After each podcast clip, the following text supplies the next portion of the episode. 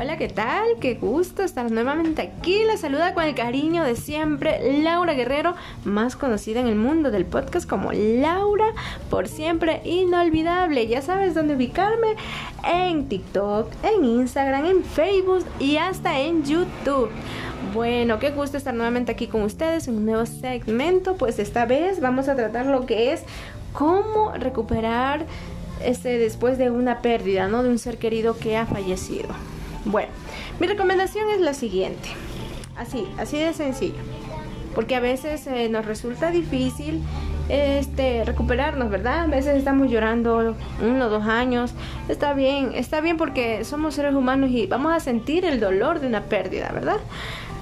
Pero este, si usted se pasa ya más allá y se, se siente más en depresión más que todo, porque usted empieza a extrañar a esa persona, ¿verdad? Y usted sigue llorándole y sigue necesitándole y no supera, pues le voy a dar unas pequeñas recomendaciones. Primero, voy a poner una balanza. En un lado voy a poner la tristeza y en el otro lado de la balanza voy a poner el, el amor que usted le tiene a la persona que falleció. ¿Cuál pesa más? ¿La tristeza o ese amor inmenso que usted siente por esa persona? Mm, yo creo que el amor pesa más que cualquier dolor. ¿Por qué? Porque por ese amor usted está triste, ¿verdad? Por ese amor que usted le tenía. Entonces, ¿qué le tenía? ¿Usted qué más tiene? ¿Qué más le pesa? Es el amor. Entonces, por ese amor que usted le tuvo a aquella persona que partió al otro mundo, como decimos normalmente, por ese amor usted tiene que continuar con su vida y ya no quedarse en la tristeza. ¿Por qué? Porque de qué le sirve a usted estar llorando, estar triste, encerrado en su cuarto, recordando todo lo que vivió. Y es normal los primeros tiempos y lo puedo entender porque quizás también lo he vivido. Todos lo hemos vivido, todos hemos pasado por una pérdida de un ser querido. Pero mucho más duele que fuera de un padre, una madre, y mucho más duele porque eso sí le partiría su corazón cuando usted es padre o madre y pierde uno de sus hijos. Pero sin embargo, tampoco podemos quedarnos siempre ahí. Tenemos que salir de, esa frustración, digo yo, ¿no? De, esa tristeza. Porque por ese mismo amor tenemos que continuar con nuestras vidas. Por ejemplo, haga lo que le gusta.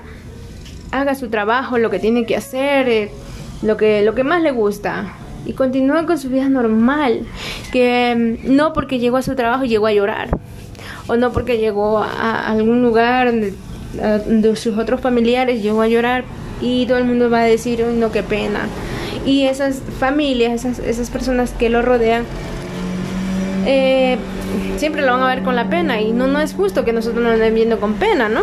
Entonces, este, es mejor continuar con nuestras vidas y pues dejar que sea la voluntad de Dios, porque es la voluntad de Dios que esa persona ya partió, ¿no? Simplemente pues adelantó a nuestros a nuestro futuro también, que tarde o temprano igual todos vamos a pasar por aquello.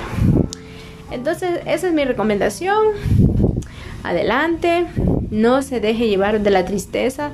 Al principio sí, lloramos y nos duele, pero tampoco tenemos que permanecer así, ¿no es cierto? Bueno, esa es mi recomendación, así que ánimo a quien esté pasando pues por esa etapa, pues eh, sintiéndolo mucho y que la única fortaleza que se la da es Dios y usted poniendo también de parte porque ambos, ambos tienen que complementarse, ¿sí? Así que que tengan la mejor tarde, la mejor noche, la mejor mañana y nada, pues no se olviden que todo lo que nosotros hacemos en nuestra vida se nos repite, ¿no es cierto? Se nos devuelve. Así que haciendo el bien, correctamente las cosas y nada, que Dios los bendiga siempre.